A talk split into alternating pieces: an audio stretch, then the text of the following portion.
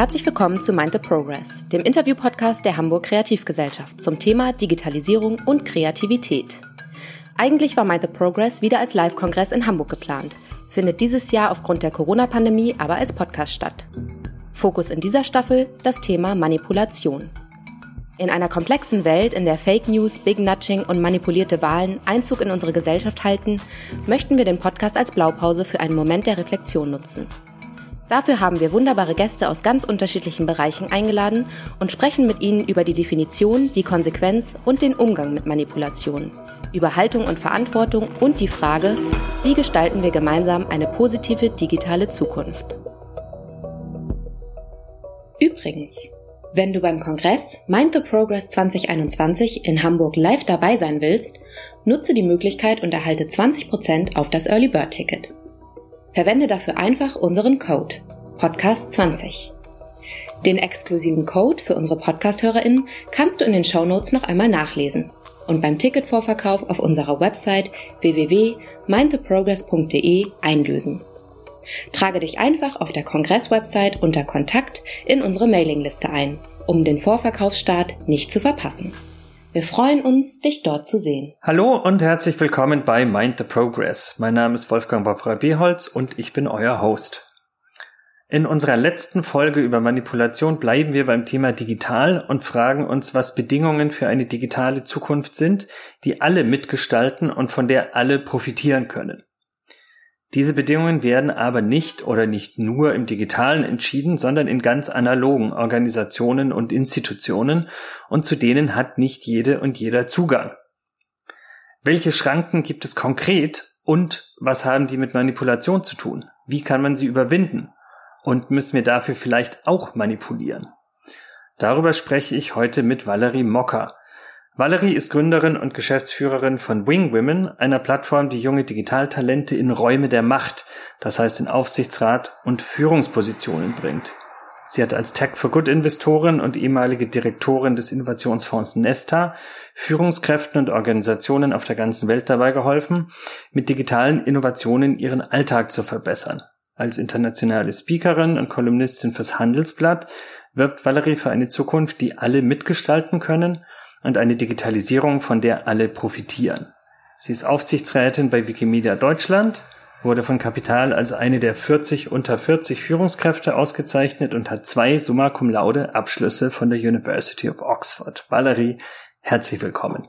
Hallo und danke, dass ihr mich eingeladen habt. Wann, Valerie, hast du dich denn das letzte Mal manipuliert gefühlt und warum? Ganz ehrlich, ich glaube, das war heute Morgen, als der Wecker früh geklingelt hat und mein Mann den früh gestellt hatte und selber dann noch weiter geschlafen hat. Und ich immer morgens so für ich bin eher so die Morgenperson er ist eher so die Eule. Und äh, ich dann meistens auch den Kaffee den Kaffee mache und selber aber sehr schlecht geschlafen hatte weil ich also mein mein Kopf ist immer an und ähm, ich hatte viele neue Ideen und da bin ich irgendwie nachts um drei aufgestanden und habe so ein paar Sachen irgendwie so skizziert und und und aufgeschrieben für unser nächstes Team-Meeting und so weiter und so fort und äh, genau, als dann der, der Wecker so früh klingelte und mein Mann sagte, hast schon einen Kaffee gemacht und selber aber noch in der Ruhe weiter schlief, da habe ich mich so ein bisschen manipuliert gefühlt. Aber äh, ja, danach hat er dann auch einen Kaffee gemacht. Von daher, wir sind jetzt, wir, wir sind jetzt wieder, wir sind jetzt sozusagen wieder Kaffeequitt. Sehr schön. Das zeigt ja schon so ein bisschen, Manipulation ist überall, ist Teil unseres Alltags. Das hatten wir in ganz vielen Folgen auch aus unterschiedlichen Perspektiven beleuchtet. Manipulation muss nicht grundsätzlich was Schlechtes oder Schlimmes sein. Ähm, du hast, das habe ich in der Einleitung ja schon gesagt, viel Zeit in, wie du es nennst, Räumen der Macht verbracht, also Aufsichtsräten zum Beispiel. Wird denn dort und wenn ja, wie auch manipuliert? ja, die Räume der Macht, da wird natürlich auch manipuliert, äh, weil du kannst nicht nicht manipulieren. Äh, und, und das ist äh, eine, eine Lüge, die wir uns selber erzählen, dass man irgendwie in einem neutralen Raum leben kann. Und äh, nur, also ich erzähle dir gleich ein paar Geschichten zu, zu, zu Aufsichtsräten und was dann auch manchmal so, so passiert. Aber auch nochmal so als Kontext, äh, wenn wir über Räume der Macht reden, was ist das dann eigentlich? Also die gibt es ja in verschiedenen Facetten und Formen und Größen überall. Also du kannst in den Raum der Macht kommen, wenn du eine Führungsposition in deiner Organisation übernimmst und dann in bestimmten Räumen äh, bist, wo du eben mehr Entscheidungen treffen kannst. Und äh, dann gibt es eben die Arten von Räumen der Macht, äh, in denen ich auch viel war, wo es dann zum Beispiel darum ging, neue Fonds und Finanzierungsinstrumente äh, zu bauen, wo es dann wirklich darum geht, äh, wie geben wir eigentlich Millionen oder hunderte Millionen aus? Wofür? Wer bekommt das? Und äh, das ist sozusagen auch ein Raum der Macht, klar. Und dann gibt es diese sozusagen äh, Räume der Macht in vielen Organisationen, wie eben die Aufsichtsräte, was ja für die, die das nicht kennen, also der Aufsichtsrat äh, einer Organisation ist im Prinzip so der Chef vom CEO oder der Chef von den Vorständen. Und du bist eben dafür verantwortlich, dann äh, die, äh, die Geschäftsführung zu kontrollieren, so heißt es oft, oft, aber im Endeffekt sollst du natürlich auch die unterstützen und, und äh, eine Organisation strategisch gut aufstellen. Und da geht es eben dann auch immer viel darum, äh, wie wird viel Geld ausgegeben, äh, wie werden auch wichtige strategische Entscheidungen äh, getroffen, in welche Länder du gehst, in welche, welche Märkte, wer auch wofür Ressourcen bekommt, welche Ideen unterstützt werden und welche eben nicht. Und da wird dann schon äh, eben auch, äh, werden viele Interessen vertreten und, und, und Manipulation in solchen Räumen kann negativ, aber auch positiv sein. Fangen wir mal mit einem negativen Beispiel an und dann mit einem positiven, wie wir, wie wir es auch besser machen sollten. Aber Besonders wenn es darum geht, auch wie Geld ausgegeben wird, also ob es jetzt in Fonds war, die ich geleitet habe, oder äh, auch in, in Aufsichtsräten, in denen ich bin, und eben dann diese Frage kommt, äh, wer kriegt eigentlich Geld, wer wird unterstützt, dann kommt halt total oft auch dieser, dieser Streit auf ähm, oder, oder sozusagen diese, diese Diskussion, äh, dass äh, viele Leute äh, das Geld zu ihren eigenen Buddies oder zu Organisationen hin äh, channeln wollen, die sie schon kennen, denen sie schon vertrauen und äh, wir hatten zum Beispiel auch mal in Deutschland ähm, einen Fonds gebaut, äh, wo wir dann auch eng mit der Politik äh, zusammengearbeitet haben. Und dann haben wir das aber irgendwann sein gelassen, weil dann 90 Prozent dieser Gespräche wirklich nur sich darum drehten, äh, welche Partei äh, oder ne, welche sozusagen Parteibuddies dürfen da jetzt mitmachen und welche eben auch nicht und äh, wer kriegt hier noch ein Pöstchen und wer kriegt da noch ein Pöstchen, weil du natürlich auch in diesen Räumen der Macht ähm, äh, mitbestimmst, wer dann jetzt mit in Aufsichtsräte zum Beispiel äh, kommt. Und da auch diese Räume der Macht und Aufsichtsräte ganz gerne für genutzt werden, um äh, Leu zum Beispiel äh, Rivalen darin äh, abzustellen, damit sie eben mhm. äh, nicht mehr für die gleiche Position wie du kandidieren. Oder auch dafür, um Leuten, denen du irgendwie was schuldest oder die dir was ähm, äh, vielleicht schulden, dass du denen irgendwie dann darüber hilfst. Und es sollte natürlich eigentlich nicht so sein. Und, und, und das, das führt dazu, dass sozusagen solche Manipulationsspielchen äh, eigentlich dann natürlich auch äh, eine, eine, eine Gruppe kreieren in so Räumen der Macht, die da jetzt nicht unbedingt nur da sind wegen ihrer äh, Zukunftsvision und Kompetenzen, sondern äh, weil irgendjemand mal irgendjemandem da geholfen hat. So, also das ist eine Art von negativer Manipulation, die schon auch sehr oft passiert, auch gerade in der Neubesetzung von, von so Aufsichtsräten, weil das in vielen Organisationen und auch, besonders in Deutschland noch sehr üblich ist, dass du, also wenn wir jetzt eine Aufsichtsratposition äh, frei haben, dass dann das nicht offen ausgeschrieben wird und man sagt, hey, jeder kann sich bewerben und und äh, ne, wir machen jetzt für alle die Türen offen, sondern dass äh, dann jemand, der schon drin ist oder Leute, die schon drin sind, jemanden anrufen, mit dem sie mal studiert haben oder irgendwie mal gearbeitet haben und äh, die werden dann gefragt, das wird so unter der Hand vergeben und das führt eben dazu, dass viele viele Räume auch sehr, sehr undivers sind. Also, dass wir eine, eine ähm, auch relativ alte äh, Gruppe oft haben. Also sozusagen das Durchschnittsalter in, in Aufsichtsräten ist eben so Ende 50, Anfang 60, manchmal auch Mitte 70 und jetzt aber nicht nur in, in, in, in, in äh, Wirtschaft oder Politik, sondern auch zum Beispiel in so Kulturinstitutionen. Also wenn man sich äh, die Rundfunkratsvorsitzenden anguckt, das sind ja die, die sozusagen die verschiedenen öffentlich-rechtlichen Sender auch vertreten. Da wird dann ja oft gesagt, auch auf der Website, ja, wir repräsentieren den Querschnitt der Gesellschaft und äh, da ist die jüngste Person momentan 58 und das Durchschnittsalter ist 60 oder ähm, und ähm, oder durch sogar 66. Das heißt, ganze Generationen, die ja jetzt auch schon im Arbeitsleben sind und da auch einfach ähm, die Möglichkeit haben sollten, wichtige Entscheidungen mitzutreffen, die sind in diesen Räumen überhaupt nicht vertreten. Also ich bin wirklich oft nicht nur die einzige Frau oder eine von wenigen Frauen, sondern eben auch Jahrzehnte jünger. Und das liegt auch alles zum Teil daran oder zum großen Teil daran, dass eben in eine Gericht, gewisse Richtung manipuliert wird, damit eben bestimmte Leute äh, da auch ihre eigenen Netzwerke replizieren in diesen Aufsichtsräten. Aber im Positiven kann man natürlich auch viel machen und das ist auch so, eine, so ein Grund, warum ich sehr stark auch äh, dafür arbeitet, dass wir eben eine neue Generation von, von Führungskräften in diese Räume der Macht heben, weil wir da eben auch frisches Blut und, und, und frische Ideen und frische Gedanken brauchen und auch einfach eine jüngere Generation, ja, die, die auch auf bestimmte Themen ganz anders blickt, die äh, auch äh, oft noch eine andere Art von digitalen Kompetenzen mitbringen und einen anderen Blick auf die Zukunft. Und äh, da kann man natürlich dann auch, wenn du selbst schon in so einen Räumen der Macht bist, dann hast du viel mehr Hebel, auch anderen nochmal nachzu, äh, nachzuziehen. Um jetzt einfach mhm. zwei Beispiele zu nennen ähm, äh, wenn ich in diesen in diesen ähm, Machträumen war, dann äh, habe ich schon auf diesen Kampf oder musste ich eigentlich jedes Mal diesen Kampf kämpfen, dass eben jetzt äh, Gelder nicht nur an deine Cronies und deine Buddies äh, vergeben werden, sondern dafür kämpfen, dass das wirklich für alle offen ist. Und da hatten wir dann auch manchmal äh, Diskussionen, wo halt schon andere mit, die auch schon äh, sehr viel Macht haben oder auch sehr viel Druck auf unsere Organisation ausüben konnten, dass die gesagt haben, nee, wir möchten aber, dass diese Gelder jetzt nur an zum Beispiel etablierte Organisationen äh, weitergegeben werden, wo dann auch irgendjemand mal irgendjemanden kannte.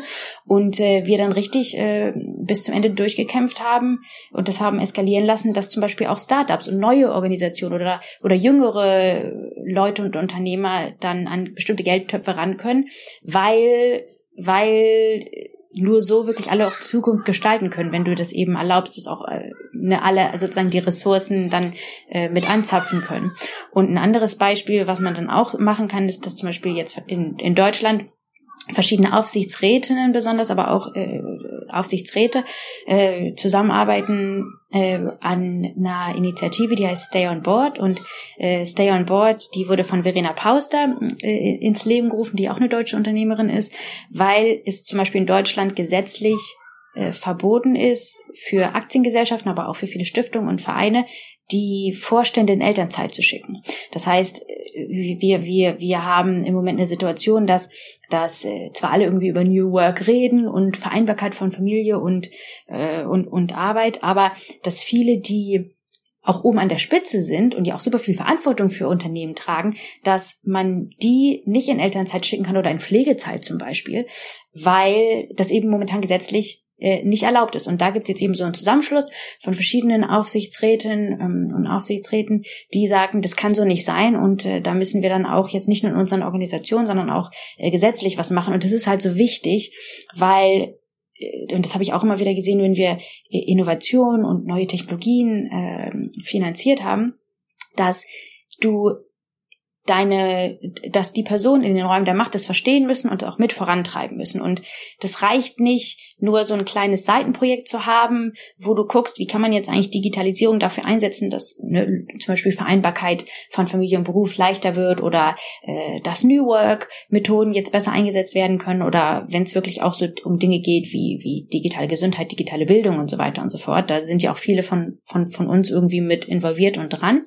Und wenn, wenn, wenn das so Themen sind, die nicht richtig ernst genommen werden und verstanden werden und noch vorangedrückt werden, oben in den Aufsichtsräten, in den Räumen der Macht, dann bleiben das immer nur so kleine, nette Randprojekte und die werden dann aber nie wirklich groß. Und deswegen ist halt schon super wichtig, dass wir, also die, die schon in Aufsichtsräten sind, äh, aber auch die neuen Generationen, die wir mit hochheben, dass die halt auch so einen Blick darauf haben und dass die eben diese Kämpfe auch kämpfen für, für eine, eine offene Zukunft, für Offenheit, für, für eine Zukunft, wo auch äh, viele ihre Ideen einreichen können, mitgestalten können und und äh, ja, dieser, dieser Kampf ist natürlich schon anstrengend, aber das lohnt sich halt, den zu kämpfen. Und das sind so Beispiele von, man könnte sagen, positiver Manipulation, also mhm. so positiver, positiver Einflussnahme, ja, weil du kannst nicht, nicht manipulieren, du kannst nicht nicht Einfluss nehmen oder keine Stellung beziehen.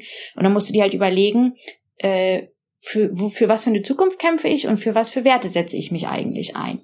Und das kannst du, da, da kannst du natürlich in so, in so Räumen der Macht noch ganz andere Hebel auch zum Teil einsetzen, als du es in anderen Positionen kannst. Und deswegen ist es mir so wichtig, dass wir da mehr äh, auch, auch junge Leute und auch Frauen reinheben und reinbekommen in diese Organisation, weil du da eben noch einen ganz anderen Hebel hast und, und auch mehr von, von uns diese Hebel nutzen können sollten. Da stecken jetzt eine ganze Menge äh, Punkte drin, die, die wir, die wir vertiefen können. Der erste könnte vielleicht sein, diese Kämpfe, die du ansprichst, die finden ja wahrscheinlich auf ganz vielen verschiedenen Ebenen statt. Beispiele für diese Zugangsbeschränkungen zu den Räumen, die du genannt hast, waren ja ganz unterschiedlich. Also von Seilschaften, die sich gegenseitig diese Posten zuschachern, über Prozesse, die einfach verhindern, dass andere Leute berücksichtigt werden, bis hin zu gesetzlichen Regularien, sind es ja ganz unterschiedliche ähm, Hindernisse. Und ich vermute mal, dass die Arbeit daran, diese Hindernisse zu überwinden, auch an unterschiedlichen Stellen stattfinden muss das stimmt absolut, dass man an verschiedenen Stellen arbeiten muss und man kann sich das im Prinzip wie so, auch Wandel wie so eine Maschine vorstellen mit halt vielen, vielen Knöpfen und da reicht es nicht nur den einen Knopf zu drücken, sondern du musst halt auch viele äh, verschiedene äh, Knöpfe drücken und dann natürlich schon dann auch immer bei dir so, und das finde ich aber super wichtig bei dieser ganzen Debatte, dass du auch schon mal wieder bei, bei dir anfängst, weil das ist auch etwas, was sehr schnell passiert, dass, dass die Verantwortung von einem selbst äh, abgestoßen wird und dass halt Leute sagen, ah ja, also wenn wir einen besseren gesetzlichen Rahmen hätten, wäre das ja alles ganz anders so. Aber die Sachen, die natürlich wichtig, richtig wehtun oder der Wandel, der auch wehtut und der aber effektiv ist in deiner Organisation, das sind, das ist, das sind die äh, Kämpfe, wo du halt äh, selber auch in gewisser Weise äh, schaust, inwiefern nehmen wir uns selber vielleicht auch Macht weg. Ja, also natürlich, wenn du schon in den Aufsichtsräten drin bist, dann ist dein Interesse daran, jetzt das alles umzumodeln und offen zu machen und dann neue Leute reinzuholen und am Ende noch diese, die Besetzung der Aufsichtsräte frei auszuschreiben, damit sich jeder bewerben kann und am Ende noch deine Position dann dir sozusagen wegnehmen. Natürlich ist da das Anreizsystem äh, liegt es nicht so, dass jetzt alle sagen, ja, das ist super. Also das machen wir jetzt total offen und total anders so. Äh, und äh, da muss man das ist aber im Prinzip da, wo es, wo, wo es anfangen muss, dass man selber äh, schaut, wie kann man auch in den eigenen Räumen, in denen man selber ist, da auch äh, die öffnen. Und ich mache das jetzt in verschiedenen Arten und Weisen. Also dass ich auch viel drüber drüber spreche, wie funktionieren eigentlich so Räume der Macht, wie funktionieren Aufsichtsräte, wie kommst du dahin, äh, was machst du da, wie kannst du da dann eigentlich äh, gut auch äh, nicht nur überleben, sondern auch gut wachsen und auch einfach gut äh, deine Arbeit so drin machen. Und äh, habe jetzt ja auch durch die Wing Woman Academy, die, die ich äh, gegründet habe, dann nochmal so einen richtigen äh, Ort geschaffen, wo ich und mein Team da auch wirklich neue Aufsichtsrätinnen äh, ausbilden und denen helfen, wirklich da äh, auch gut Strecke zu machen und denen so eine Art Fahrstuhl auch äh, mitgeben, damit wir halt einige Stockwerke, die dann auch mit hochnehmen können. Und äh, klar, man muss immer auch selber viel hart arbeiten. Also du kannst dich nicht nur von irgendjemandem hochfahren lassen. Aber das sind halt so Sachen, die ich jetzt für mich auch identifiziert habe als Dinge, die, die ich selber machen kann und, und diese Arbeit dann in der Politik oder auch um zum Beispiel Gesetzgebung zu ändern, natürlich ist es auch wichtig, aber äh, das alleine reißt es nicht. Also nur wenn, nur weil du plötzlich äh, andere Leute noch reinlassen könntest oder weil gesetzlich jetzt es doch möglich ist, äh, deine, deine Vorstände oder Vorständinnen in, in Elternzeit zu schicken, heißt es ja nicht gleich, dass das Leute dann auch machen, sondern ja. du hast dann trotzdem damit zu kämpfen, dass halt viele dann auch im, am Tisch sitzen und sagen, ey, nimmst du das etwa nicht ernst hier mit, mit, mit der Organisation? Du willst jetzt irgendwie in Elternzeit, du willst irgendwie deine Eltern pflegen oder was auch immer. Also was soll das denn? Und das ist natürlich aber auch was, was dann nicht nur Frauen betrifft, sondern auch besonders Männer. Also das ist so eine Debatte, so die sich im Moment so stark um Frauen dreht, nach dem Motto: Ja, Frauen brauchen bessere Vereinbarkeit von Familie und und äh, Job. Aber es gibt auch immer mehr Väter, die gerne mal, auch wenn sie in Führungspositionen sind, sich um ihre Kinder kümmern möchten und da mal Elternzeit nehmen. Und für die muss es natürlich auch noch stärker wahrscheinlich stigmatisiert werden äh, oder destigmatisiert werden, nicht stigmatisiert werden, sondern für die Väter muss das noch äh, viel stärker destigmatisiert werden als äh, für Frauen, weil wenn die sagen, ich, ich möchte zwar eine Organisation leiten, aber ich möchte jetzt auch in Elternzeit gehen für eine gewisse Zeit, dann stoßt, stößt das oft auch auf äh, ko komische Blicke. Und äh, da so sich drum zu kümmern, dass es halt in deiner eigenen Organisation, da wo du mit für verantwortlich bist, dass es sich da ändert, das muss eigentlich der erste Schritt sein, weil es da dir persönlich auch am meisten wehtut und da du aber auch am meisten Hebel hast, um wieder eben Wandel mm, zu bewirken. Mhm. Und das berührt ja auch einen anderen Punkt, den du schon angesprochen hattest, dass immer, wenn ich eine Entscheidung treffe, wen ich in den Aufsichtsrat reinnehme, ähm, ob ich bestimmte Regeln zur Elternzeit ändere oder eben nicht, damit eine bestimmte moralische Haltung ausdrücke. also wenn ich mich zum Beispiel gegen eine Quote entscheide, heißt es nicht, dass ich neutral nur im, im Sinne der, der reinen Lehre der Marktwirtschaft äh, mich, mich entscheide und mich da raushalte sozusagen, sondern nein, da nehme ich ja selber auch einen Standpunkt ein und, und gebe zu erkennen, für welche Art von Zukunft ich arbeite und für welche nicht. Und ich stelle mir vor, dass das auch unkomfortabel sein kann oder unangenehm sein kann, wenn ich mich selber damit konfrontieren muss, was, was will ich denn eigentlich und was mache ich denn implizit hier, wenn ich bestimmte Entscheidungen eben zum Beispiel nicht treffe oder eine bestimmte Energie nicht aufwende? Absolut. Und was du natürlich auch, also wenn wir ganz ehrlich sind, machen musst, ist, auf Englisch sagt man dann, you have to choose your battles. Also du musst, du, du kannst nicht alle Kämpfe kämpfen und du kannst auch nicht alle Kämpfe gewinnen. Und das ist auch so, wenn du äh, in, in so einem Raum der Macht drin bist, dann ist es schon wichtig, dass du dir bestimmte Kämpfe und Standpunkte auch aussuchst, für die du dich positionierst, damit die anderen eben auch wissen, okay, das ist jetzt zum Beispiel Valeries Thema und äh, da, da, da hat sie jetzt auch irgendwie eine führende Position in unserer Gruppe, weil ja auch Aufsichtsräte im Prinzip wie Teams arbeiten, bloß oft eher dysfunktionaler sind, weil sie eben nicht so viel Zeit miteinander verbringen und oft auch sehr viel mehr Ego dann haben, als es noch in anderen Teams äh, so ist. Und äh, da ist es dann eben wichtig, dass du dich positionierst. Und du, wenn du dich für alles positionierst, dann positionierst du dich ja für nichts. Und gleichzeitig musst du natürlich dann auch äh, deine, deine Kämpfe so auswählen. Und bei mir ist es schon so, dass es bestimmte Kämpfe gibt, wo ich dann sage, nee, die kämpfe ich aber bis zum äh, Ende durch. Und diese Sachen wie eben Offenheit und wirklich Chancen für alle, ob es jetzt äh, darum geht, wie wird Geld verteilt, dass es wirklich äh, für die beste Idee ausgegeben wird und nicht für die besten, die, die am besten irgendwie die Klinken geputzt haben. Und ebenso Dinge, dass auch wirklich neue Leute, neue Generationen in Führungspositionen kommen, in die Vorstände, in die Aufsichtsräte. Für diese, also das sind so zwei meiner Themen, für die ich mich halt äh, sehr einsetze und auch positioniere und die anderen das auch wissen, dass das so Dinge sind, wo ich dann auch äh, die Hacken in den Boden äh, stoße und, und, und, und diese Kämpfe eben auch auskämpfe.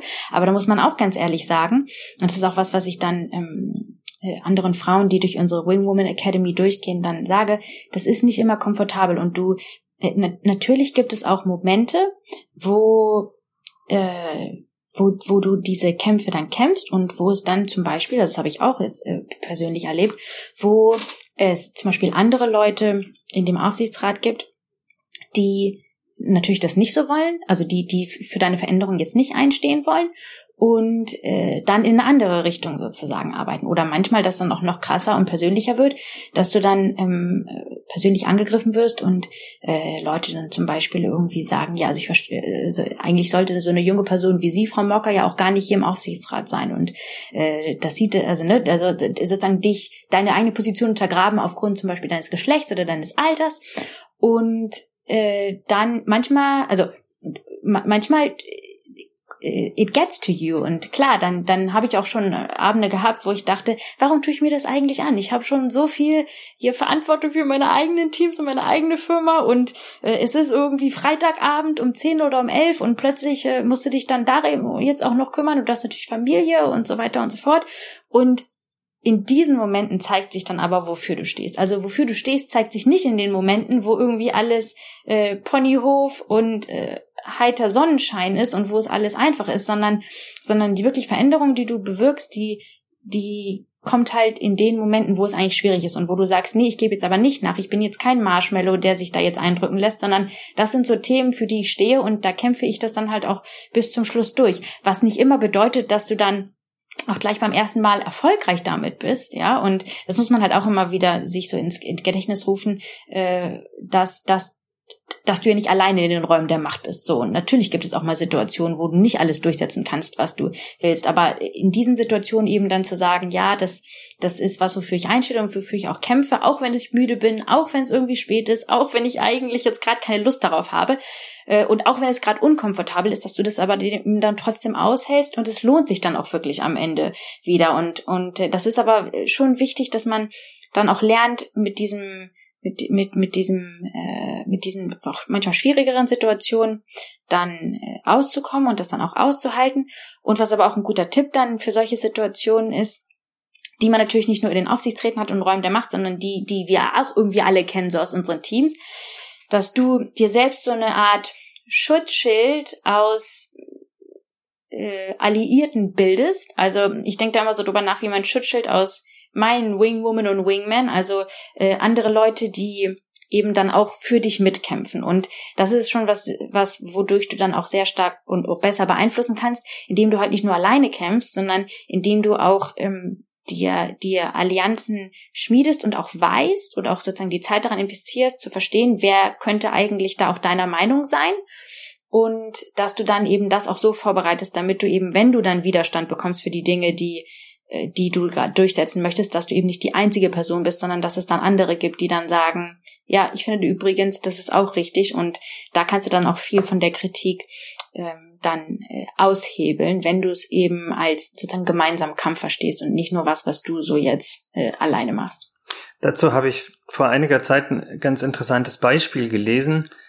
Ähm, da ging es um die, die erste und zweite Regierung Obama in den USA, wo in der ersten Regierung der Anteil von Frauen und jüngeren Leuten relativ gering war und in der zweiten ähm, deutlich höher. Also ich glaube fast eine 50-50-Verteilung zwischen den Geschlechtern. Und eine der wesentlichen, ähm, eine der wesentlichen Strategien, die das verändert hat, war, dass Frauen in der, in der ersten Administration gesagt haben, es passiert uns einfach viel zu oft, dass wir einen guten Punkt machen in der Diskussion, in der Verhandlung. Und dann wird er vom nächsten Mann, der dran ist, einfach vereinnahmt. Und es wird gar nicht sichtbar, was wir eigentlich für eine Arbeit machen, was wir da beitragen, haben ganz explizit, wie du es eben sagst, Allianzen gebildet und so ein System aufgebaut, wo sie sich immer gegenseitig, wenn eine Idee, ein Vorschlag, eine Wortmeldung von einer Frau kam, bestätigen und jedes Mal wieder zurückbeziehen darauf, wer hat es eigentlich gesagt? Wo kam diese Idee her?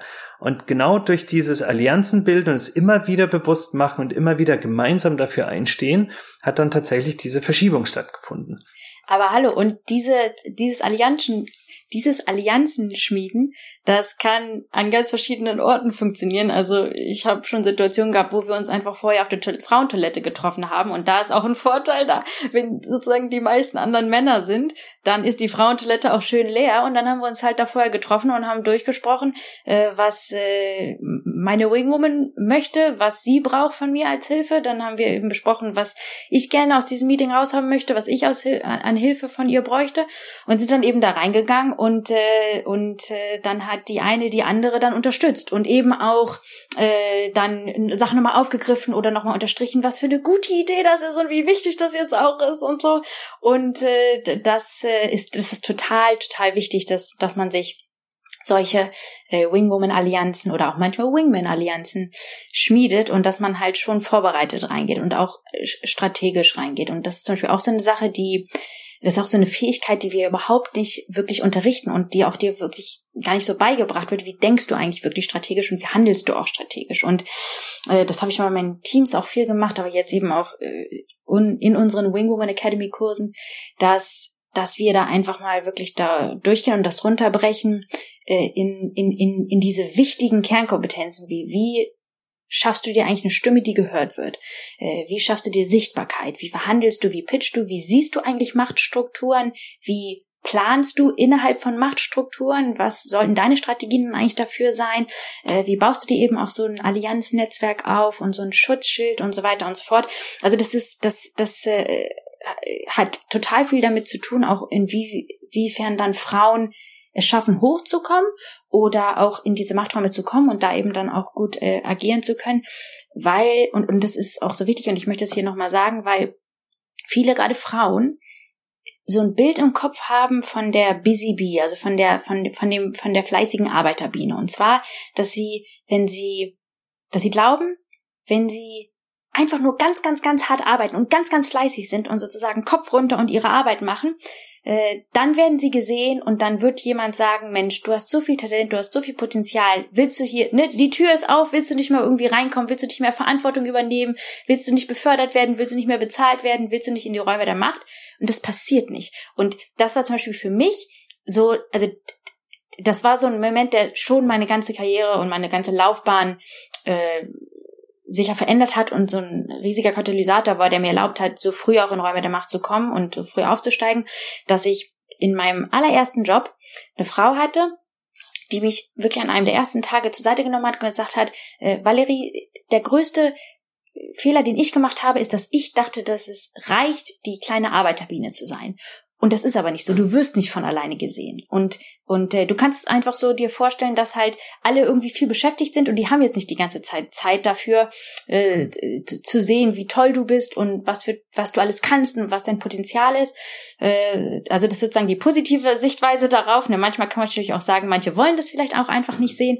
Aber das ist eben total wichtig, dann auch so einer neuen Generation beizubringen, was eigentlich wirklich diese Toolbox ist und was sozusagen die, die Werkzeuge sind, die du auch brauchst, um aufsteigen zu können und um eben auch in diesen äh, Aufsichtsräten und Räumen der Macht, wenn du eben bis dahin hoch möchtest, dass du da dann auch wirklich effektiv Wandel bewirken kannst. Das ist ja wieder eine Verbindung zu dem Punkt, den du vorhin schon gemacht hast, dass um sowas zu erreichen, natürlich auch Einflussnahme notwendig ist, dass das nicht von selber passiert, sondern dass, wenn man Manipulation eben nicht als was grundsätzlich Negatives versteht, sondern als bewusste Einflussnahme auf eine Situation, dass dann auch dazugehört, das selbst zu tun. Genau, und das, das, das jeden Tag, jeden Tag, also mit allem, was du jeden Tag sagst, was du machst, wie du handelst, veränderst du ja die Welt ein Stück um dich herum. Und das kann natürlich positiv oder negativ sein. Und es ist auch super wichtig, dass eben die von uns, die in, in bestimmten Machtpositionen Positionen schon drin sind, dass die andere auch wirklich mit hochheben. Und äh, auch gerade für so Aufsichtsräte ist das wichtig, damit man eben diese, diese geschlossenen Räume so ein bisschen öffnen kann. Und das war zum Beispiel bei mir auch so jetzt, äh, ich bin ja dieses ähm, äh, früher, Frühjahr diesen Jahres in den Aufsichtsrat von Wikimedia, also das ist die Organisation hinter Wikipedia, äh, gekommen. Und das ist im Prinzip äh, auch durch eine Wingwoman gekommen, die mir, die mir geholfen hat. Und zwar war es so, dass wir uns vor Jahren mal auf Twitter vernetzt hatten. Das ist jetzt mal ein positives Beispiel für soziale Medien und was die für dich tun können.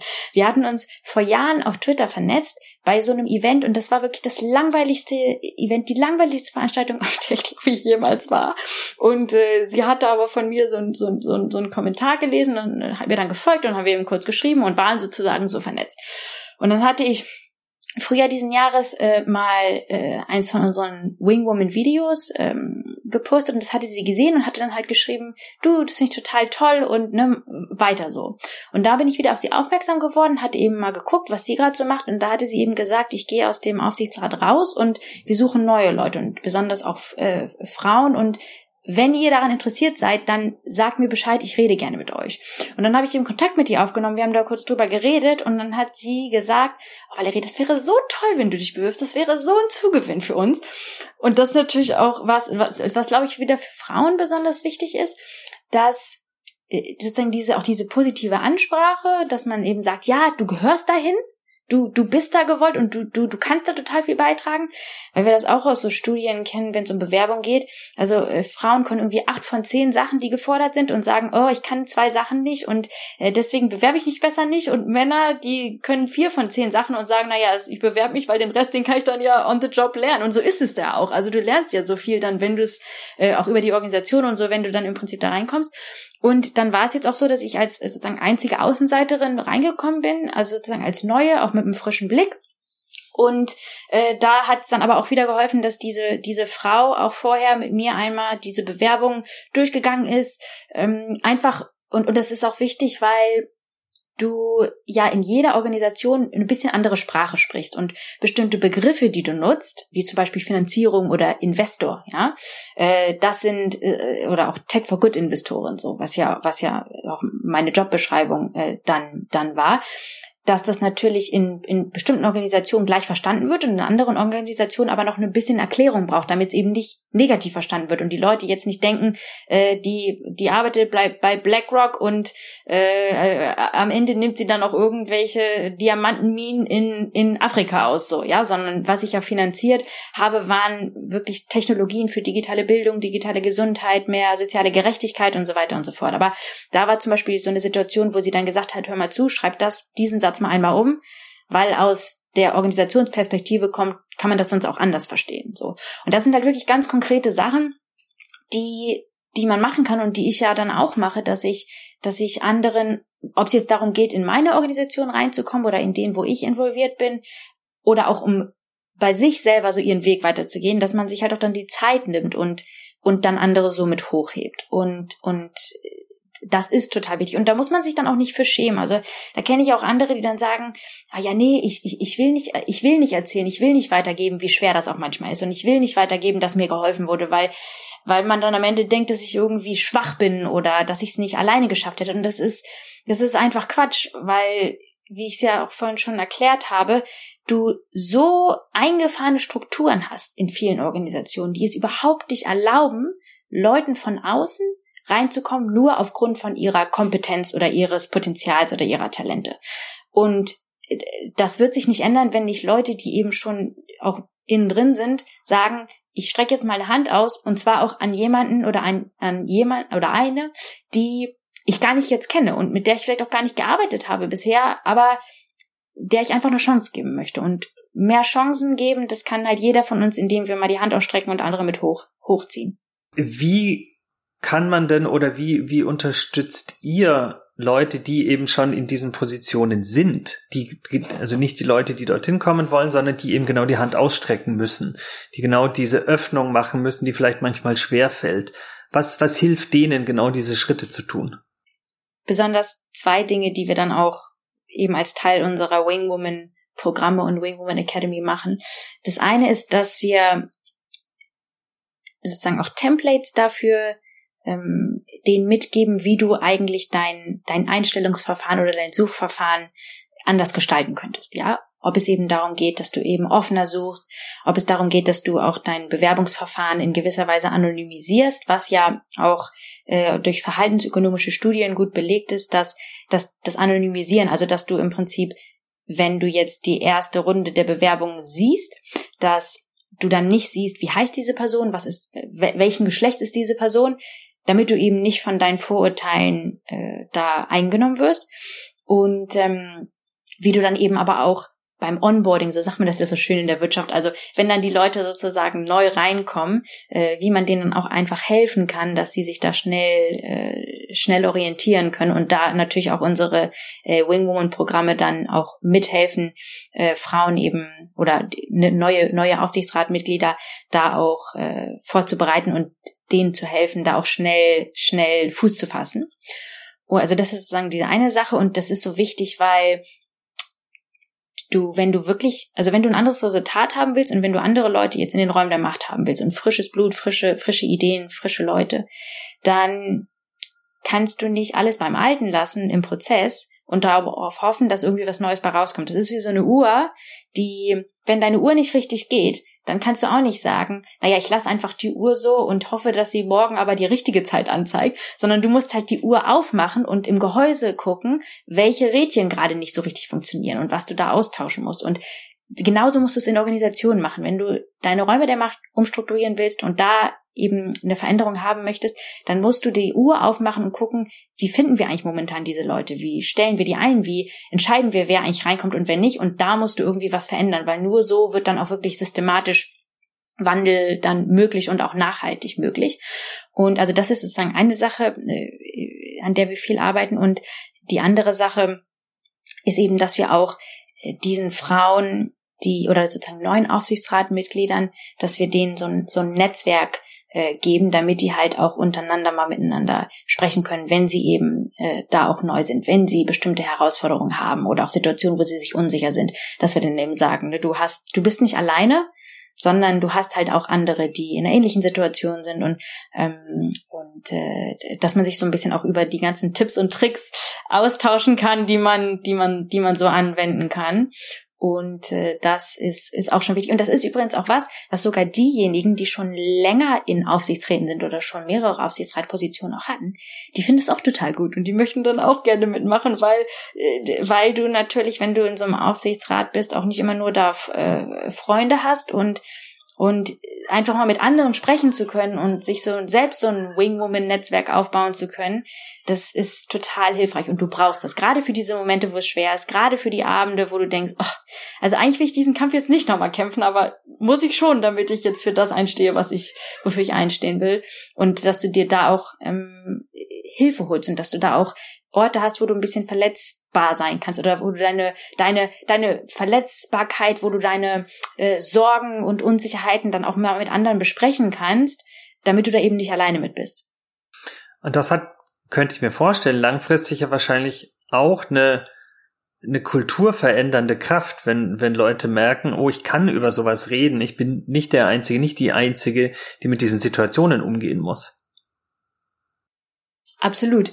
Das ist, also, das sehen wir auch immer wieder, oder das sehe ich auch immer wieder, dass du, wenn du Leuten, auch, auch wirklich Führungskräften, die in den Räumen der Macht sind, wenn du denen zeigst, dass, dass auch um Hilfe bitten, was gar nicht Schlimmes ist, sondern dass das etwas ist, was auch andere machen und, und wie positiv es eigentlich für dich sein kann, dann schlägt sich das auch in deren Führungsweise und Führungsverhalten dann nieder.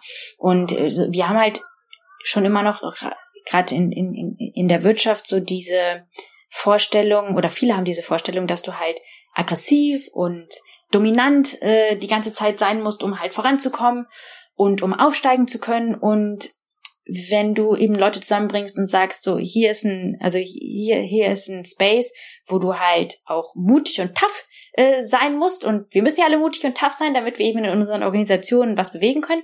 Aber dass du eben auch gleichzeitig äh, merkst, was, was es bedeutet, großherzig zu sein und, und auch ähm, wirklich offen und ehrlich miteinander dann, dann, dann merkst du eben auch, okay, das ist eigentlich was Positives und das ist jetzt nichts, was mich schwächer macht, sondern eigentlich stärker, weil das ja auch sowas ist, wenn du über sozusagen auch bestimmte Unsicherheiten äh, oder auch Ängste sprechen kannst oder auch so Sachen wie Imposter-Syndrom, ja, die, das, das eben auch, was ja auch viele Frauen haben, dass sie denken, oh, und was, wenn ich nicht gut genug bin? Das ist echt die Frage, die wir, also, das ist die Frage, die ich am allermeisten bekomme, auch in unserer Wing Woman Academy, das und in den verschiedenen Programmen dass wenn wir, wenn wir wirklich in die Tiefe gehen, dann fragen ganz viele oder die sagen ganz viele, ich habe äh, die Sorge, dass ich nicht gut genug bin oder dass ich nicht genug bin. Und ähm, ich habe eben Sorge, dass wenn ich ich selbst bin und so so mache, wie ich es eigentlich machen möchte, dass ich dann nicht, äh, dass ich dann sozusagen zum Pushover werde oder zum Marshmallow, den man einfach so in die Ecke drängen kann. Aber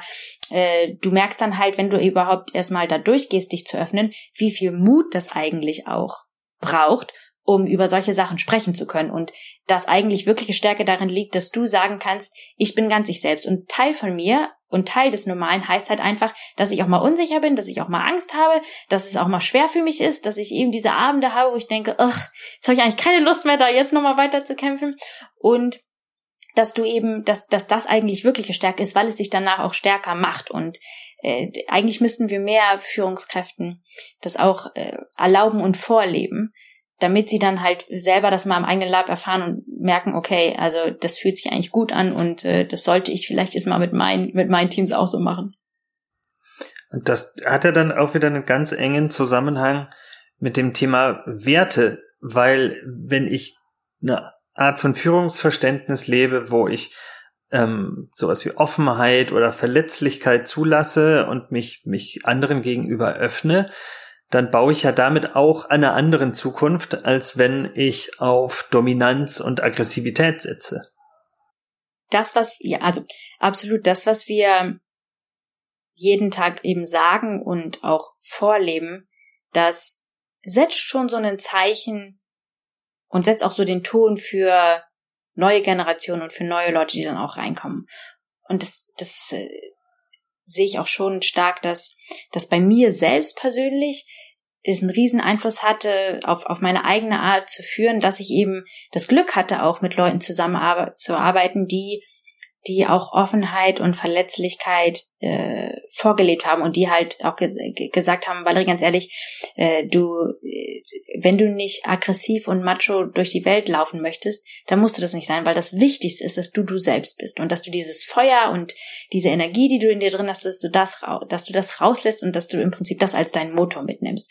Und äh, was ich eben auch gesehen habe und durch diese Erfahrung ist, wie, dass du eigentlich durch sozusagen Generosity und Kindness, also durch Großherzigkeit und auch, dass du eben andere hochhebst und nicht runterdrückst und ne, nicht aggressiv runterdrückst, dass du dadurch auch Teams baust, die viel effektiver sind und die viel viel loyaler sind und die viel mehr ihre Energie reinstecken, weil sie halt lieber mit jemandem zusammenarbeiten möchten und jemandem folgen möchten, der oder die eine positive, befähigende, befähigende Energie hat, anstatt so ein, so, so ein Arschloch ist.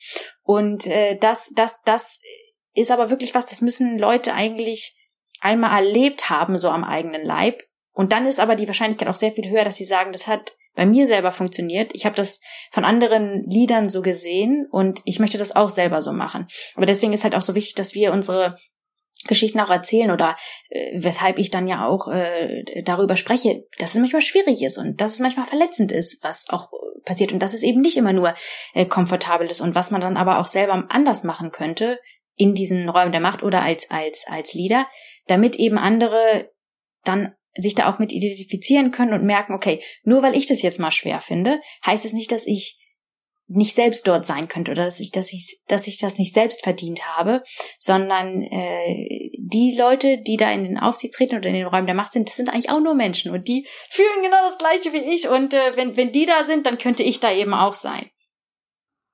Gibt es denn für, für diese Art von Veränderung, die du beschreibst, sowas wie, wie Tipping Points, dass man sagen kann, wenn genügend Leute an einer anderen Offenheit, an einem anderen Führungsverständnis arbeiten und das vorleben, dann gibt es so einen Punkt, ab dem das dann von selbst weiterläuft, wo, wo man nicht mehr immer zu das gleiche Maß an Energie reinstecken muss, sondern wo wirklich die Organisation sich in ihrem Charakter verändert. Dieser Tipping Point liegt wohl so bei 30 Prozent. Also da gibt es auch Studien zu, die zeigen, dass du, wenn du unter 30 Prozent äh, Leute hast, die sozusagen nicht zu der zu, zu, zu der ähm, Mehrheitsgruppe gehören. Also das können zum Beispiel Frauen sein in der Gruppe von Männern oder junge Leute in der Gruppe von von von Älteren. Wenn du weniger als 30 Prozent hast, dann äh, werden viele Vorurteile gegenüber diesen anderen dann noch äh, auch weiter äh, fortgetragen. Und dann werden diese Leute dann auch schnell als sozusagen so die die Quotenseitengruppe abgetan, also die Frau oder die Junge. Und dann hast du eben auch noch äh, oft die Herausforderung, dass es halt schwieriger ist, diese Allianzen zu bauen. Nicht immer, weil äh, also meine Allianzen in meinen Aufsichtsräten, die liegen nicht immer nur mit den Leuten, die auch Frauen sind oder die auch irgendwie jung sind, sondern, sondern ne, das, das geht wirklich durch die, durch, durch die verschiedenen äh, Gruppen und Schichten hindurch. Aber äh, wenn du wenn du eben unter 30 Prozent hast, dann ist es, dann, dann hat es immer so einen Sonderstatus. Und wenn du 30 Prozent überschreitest, dann kommt es eher dazu, dass du dann halt als einfach nur als Aufsichtsratmitglied angesehen wirst. Wir haben zum Beispiel bei Wikimedia Deutschland äh, mehr, mehr Frauen als Männer. Also wir sind sieben Leute im Aufsichtsrat, wir haben äh, vier Frauen und drei Männer und es ist jetzt auch dadurch einfach nicht mehr so ein Ding wie in anderen Räumen der Macht, wie ich das erlebt habe, dass man sagt, oh, die Frau im Aufsichtsrat, so, sondern das ist jetzt, also das fühlt sich, wir sind jetzt halt alle Aufsichtsrätinnen, alle Mitglieder von diesem äh, Aufsichtsgremium und äh, dann, und, und da wird jetzt auch nicht mehr hinterfragt, also jedenfalls bei den meisten, wird jetzt nicht mehr hinterfragt, dass du jetzt irgendwie als Frau das genauso gut kannst wie als Mann. Was natürlich aber dann auch heißt, wenn diese 30 Prozent sind, dass man schon über, darüber nachdenken muss, wie kriegst du eigentlich eine ganze Gruppe von neuen Leuten rein, wenn du eben gerade einen sehr homogenen, einseitig besetzten äh, Aufsichtsrat oder Räume der Macht hast. Also das reicht dann nicht nur zu sagen, oh, wir suchen jetzt nach einer Frau oder wir suchen jetzt nach einer Person unter 35 oder unter 40, und das ist auch, äh, wenn du das so machst, das ist dann auch für diese eine Person dann total unangenehm, weil dann die anderen alle so sagen, du bist halt so die Quotenperson, die man mal mit reingenommen hat, damit es auf dem Bild jetzt nicht zu undivers aussieht. Deswegen ist das schon so, so muss man schon drüber nachdenken, wie kann man, wie kann man so schnell wie möglich zu diesem Tipping Point hinkommen, anstatt jetzt eben zu sagen, eine Quotenperson. Und das bedeutet dann, so wie du es gesagt hast, Prozesse anschauen, Strukturen anschauen und über, im Englischen würde man sagen, diese to Tokenistik, ähm, also diese die, am Einzelfall orientierte Herangehensweise hinauszugehen. Ähm, Gibt's denn aus, aus deiner Erfahrung und aus dem, was du jetzt an Unterstützungsarbeit machst, ähm, Punkte, wo du sagst, da in, in dem Punkt in dem Prozess oder in, an jener Stelle in der Struktur, da ist ein Hebel, da lohnt sich besonders hinzugucken. Du hast die Einstellungsprozesse schon angesprochen und wie man die weniger voreingenommen machen kann. Was wären andere Beispiele für solche Hebelpunkte? Also, ja. Einstellungsprozesse ist äh, ein wichtiger Punkt. Dann ein zweiter Punkt ist die die Art der Arbeit, dass du das eben auch flexibler gestaltest. Also als Beispiel, wir haben jetzt bei mm, äh, Wikimedia Deutschland äh, zum Beispiel eine äh, eine Person im Aufsichtsrat, die gerade in Mutterzeit ist. Und da musst du einfach bestimmte Sachen flexibler gestalten. Und dann bitte, also jetzt sind ja eh alle im Lockdown äh, zu, zu, Hause und es ist halt jetzt vollkommen normal, dass sie mal nicht vom Bildschirm ist, sondern kurz weg ist und man nur ihren Stuhl sieht, weil sie halt gerade ihr Baby stillen muss. Und das ist aber auch jetzt echt kein großes Ding, weil andere Leute, die, die sind dann halt mal kurz weg, weil sie sich einen Kaffee machen oder weil sie irgendwie auf Klo müssen oder was auch immer. So, also dass man halt diese Flexibilität dann auch schafft und, und äh, sozusagen in der Arbeit selbst dann eben auch bewusster das flexibel gestaltet, damit eben verschiedene Leute in verschiedenen Lebenssituationen dann mitmachen können. Und auch gerade, das ist auch ein super wichtiger Schlüssel, um mehr junge Leute mit reinzubekommen, weil äh, wenn natürlich die, die Aufsichtsräte so im Durchschnitt in den 60ern, 70ern sind, dann hast du oft Leute, die eigentlich in Rente sind und die auch äh, eben nicht das jetzt äh, balancieren müssen mit einem Vollzeitjob und vielleicht noch Kindern und Familie und da musst du dann schon ein bisschen flexibler sein. Und der dritte wichtige Hebel ist, dieses Feuer und Selbstbewusstsein in den Frauen, in den jüngeren Leuten dann auch zu entfachen. Und das hat auch ganz viel damit zu tun, wie man die anspricht und was man denen sagt. Und was halt momentan so oft passiert ist, auch gerade in Deutschland, mm, ist, dass du irgendwie super oft runtergedrückt wirst. Also du hast irgendwie eine neue Idee oder du möchtest irgendwie was erreichen und dann wird halt erstmal gesagt, ja, das geht nicht, das darfst du nicht, das funktioniert sowieso nicht und wenn du jetzt eh nicht schon lang genug gewartet hast oder eine bestimmte, bestimmte Anzahl an Jahren auf dem Buckel hast, dann bist du ja eh nicht kompetent, das sozusagen so zu machen. Dann haben wir auch noch das Problem, dass auch gerade Frauen, die sich für solche Räume interessieren, dann schnell gesagt wird, ach, die ist ja nur machthungrig oder äh, das ist irgendwie sozusagen so eine, so eine Eiskönigin äh, und, äh, und das führt auch alles dazu, dass halt äh, äh, auch Frauen dann gar nicht dazu unbedingt ermutigt werden, in diese Räume reinzukommen, weil ihnen so oft gesagt wird, nee, da bist du noch nicht für bereit und äh, das kannst du irgendwie noch nicht. Und äh, dass man da eben dann auch dieses, dieses Feuer entfacht und sagt, doch, du bist genug und du kannst das und du schaffst das und Ganz wichtig, du lernst alles, was du brauchst, auf dem Weg. Du musst nicht warten, bis dir jemand die Erlaubnis gibt oder du musst auch nicht warten, bis du irgendwie 100% bereit bist, weil du das niemals sein wirst. Du wirst niemals 100% bereit sein und, und davon musst du dich loslassen. Auch ein bisschen mehr Mut zur Lücke zu haben und zu sagen, ne, ich, ich, ich habe was äh, zu geben, ich habe ich hab meine Kompetenzen und meine Ideen und meine Vision und die bringe ich jetzt halt ein und ich nehme die Zukunft in die Hand und ich weiß, dass man in den Aufsichtsräten und in den Räumen der Macht da auch noch mehr Hebel hat und äh, ich mache das jetzt einfach mal und ich springe da jetzt rein und und äh, ich kann das und und diesen diesen Zuspruch das das ist ein unglaublich mächtiger Hebel und das geht so schnell. Also ne, wenn wenn das wenn das äh, Leute erreicht, also ich ich bin immer wieder überrascht, wenn wenn wir so unsere Trailer für unsere Wingwoman Kurse und für die Wingwoman Academy dann an Leute zeigen und wirklich nach so zwei Minuten Leute sagen, oh, ich, ich fühle mich jetzt irgendwie so anders und ich fühle mich so motiviert und irgendwie so, ja, ich, ich kann die Welt finden, das ist auch meine Welt. Also, aber man muss sich halt auch äh, einfach bewusst sein, wie viel Einfluss das hat. Wenn man einfach sagt, ich sehe dich, du bist, du bist schon genug und du kannst es und mach das jetzt einfach mal. Und diese Art von Zuspruch ist ja wahrscheinlich was, was, womit man gar nicht früh genug anfangen kann. Also sowas hat mit Sicherheit ja auch zu tun mit, wie ich in der Schule ähm, gesehen werde, gehört werde, was für ein Gefühl ich vermittelt bekomme, ob ich genug bin, wie es mir in der Familie geht.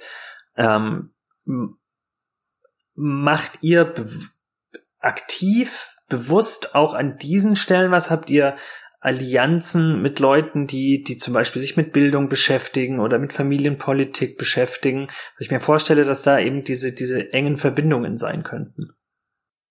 Das ist eine sehr gute Idee und das müssen wir mal auf unsere Liste von Sachen mitnehmen, die wir mal nächstes Jahr angehen müssen oder strategischer angehen müssen. Weil du da vollkommen recht hast, dass es, je, je früher du das anfangen kannst, äh, desto besser. Und es gibt da auch spannende Studien zu, die äh, zum Beispiel den, den Rosenthal-Effekt. Und zwar geht es auf einen Herrn Rosenthal zurück, der äh, in, in Schulen Experimente gemacht hat, die dann auch im Militär, in äh, Wirtschaftsorganisationen, in Firmen äh, repliziert wurden. Und dieses Experiment, was er damals gemacht hat, war in einer Schule, wo er gesagt hat, wir äh, suchen den Lehrern die äh, die Top-Leute raus, also die, die Top-Schüler, die in Zukunft die allerbesten sein werden, so. Und dann haben die den Lehrern das gesagt und wirklich zwei Jahre später waren diese ganzen Kinder dann wirklich top, top der Klasse. Und dann sind sie nach zwei Jahren zurückgegangen und haben den Lehrern gesagt, dass diese Kinder total zufällig ausgewählt worden waren. Also an diesen Kindern war nichts groß anders oder wirklich nichts anders als an ihren Mitschülern.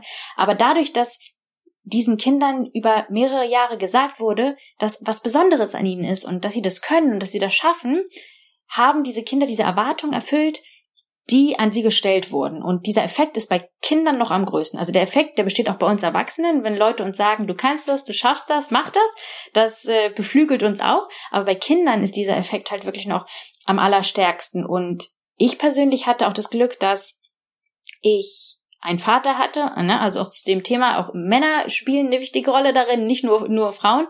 Ich hatte einen Vater, der mir, oder habe einen Vater, der Gott sei Dank auch gesund ist und, und äh, äh, da äh, gut immer noch in seinem, in seinem Garten rumwurstelt äh, und, und, in, und, und arbeiten geht.